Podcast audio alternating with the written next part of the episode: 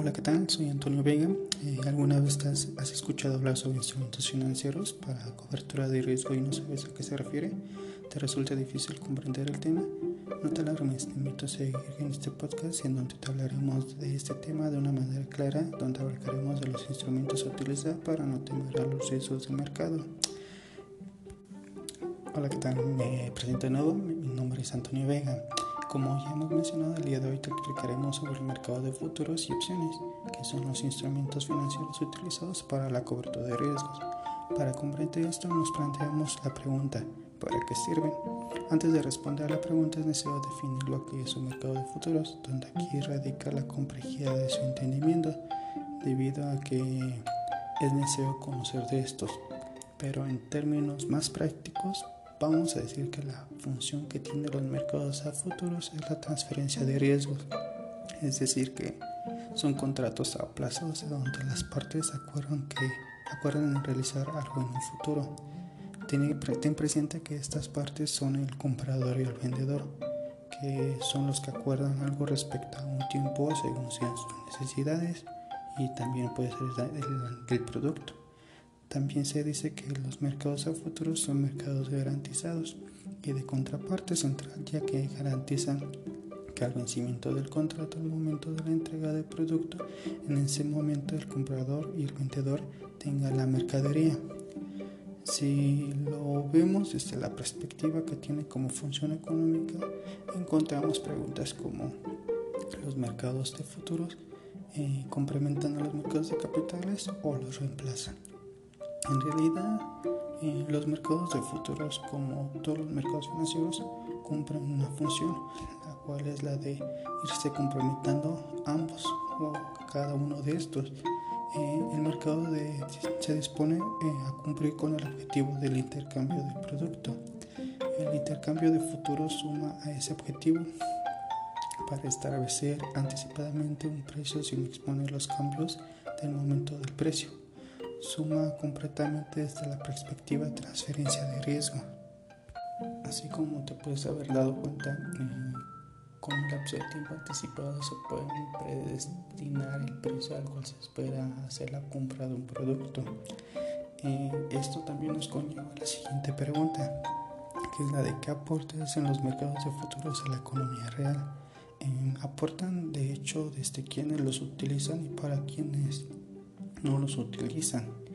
En, una perspectiva en torno a la función social que esto conlleva es el de señalar los precios, la transparencia para que la información que se proporciona sea la más eficiente para estas personas y la de transferencia de riesgo, es decir, que es la previsibilidad con respecto a los precios.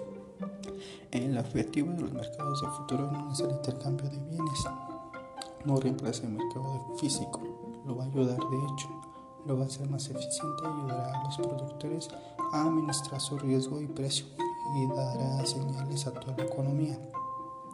Los mercados de futuros descubren precios y permite la transferencia de riesgo. Esto es lo que engloba lo anteriormente dicho. En la, en la actualidad, los mercados de futuros se operan productos financieros como acciones e índices accionarios ya no solamente se utilizan los productos agropecuarios como anteriormente desde, bueno, desde un inicio así se realizaban. También hay que tener presente la diferencia que hay entre un mercado de futuro y un forward, ya que son contratos similares de compra y venta a plazo que pueden servir para los mismos fines. Sin embargo, hay, hay diferencias entre estos instrumentos, las cuales mencionaré. En los mercados futuros eh, se, se encuentra estandarizado es decir, que está definido por el mercado, sus condiciones y características del mercado. Eh, también se encuentra con la fijación de precio por la oferta pública, al igual con una contraparte central.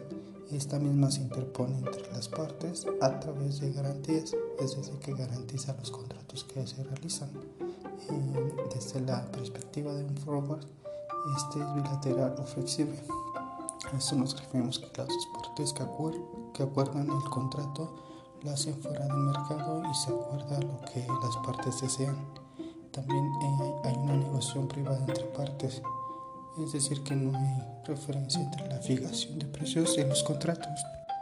Y por último, hay una relación, una relación directa, eh, es decir, que hay riesgo de contraparte. Esto nos referimos que la parte vendedora o compradora puede incumplir el contrato. Dicho lo anterior no significa, que estos mercados compiten, sino que pueden coexistir y complementarse, ya que recuerden que es uno de los principales objetivos del mercado de futuros y en general entre cualquier instrumento que se complementan para ayudar a que el mercado se haga más eficiente. En conclusión, el uso de los mercados a futuros es una herramienta que es útil para minorar la incertidumbre del mercado, donde son panoramas muy habituales en este entorno. Sin embargo, como, se explicó, estos transmiten el riesgo entre los involucrados del acuerdo, es decir, que permite un mayor flujo de productos que, como bien sabes, ya no solo implica productos agropecuarios, sino también ha generado interés en el uso de productos financieros como acciones para mencionar algunos que ya que es uno de los más populares y de seguro son los que has escuchado con el fin de hacer más eficiente el mercado para que haya mejores beneficios para ambas partes involucradas. De mi parte sería todo, espero que te haya sido de utilidad y que sea más comprendido este tema. Que tengas un excelente día.